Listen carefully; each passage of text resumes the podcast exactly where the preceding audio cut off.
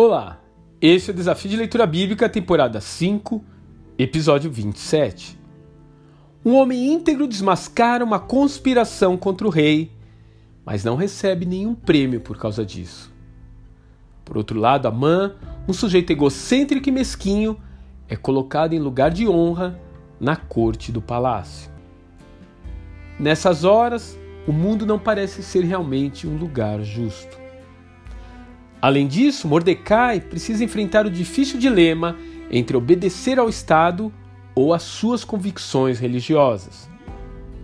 Quando ele opta em ser fiel a Yahvé, a sua atitude incomoda as pessoas ao seu redor, a tal ponto que os fofoqueiros de plantão vão correndo contar a situação para Amã. Talvez você esteja vivendo isso nos dias de hoje.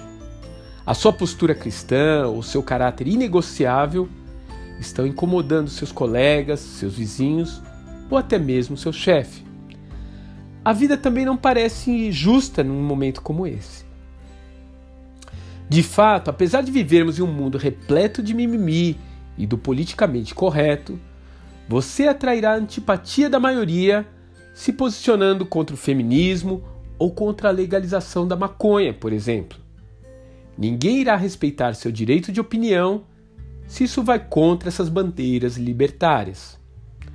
Só para se ter um exemplo, todos os anos o número de cristãos mortos por causa de sua fé aumenta no mundo.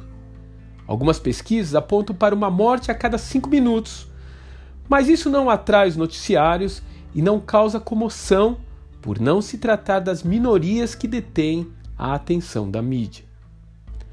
Mas a história de Mordecai não acaba no capítulo 3 de Esther. E a sua história também não acabou aonde você está. Continue firme em suas convicções de fé. Afinal, Deus procura pessoas íntegras para ser um contraponto para a maldade humana. Foi o que aconteceu no caso de Esther e do seu primo.